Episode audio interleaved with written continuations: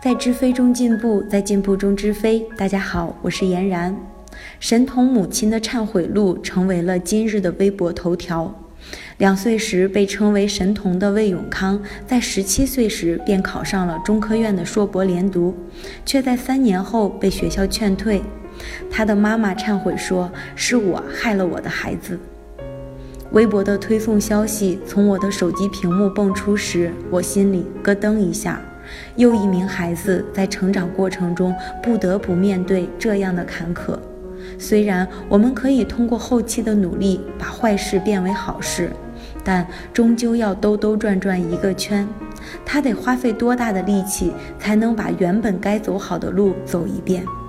同时，我们也能关注到一位母亲过山车式的心情，在错误的道路上，她坚毅地走着，越来越快，越来越快。直到他与孩子走到了悬崖边上。然而，很多父母在知飞的心理咨询室中哭诉说：“不走到那个悬崖边上，有谁知道自己在走错误的道路呢？”知飞让我们知道自己的错误。今天大家回复“家庭教育”四个字，由知飞伴您成为智慧型家长。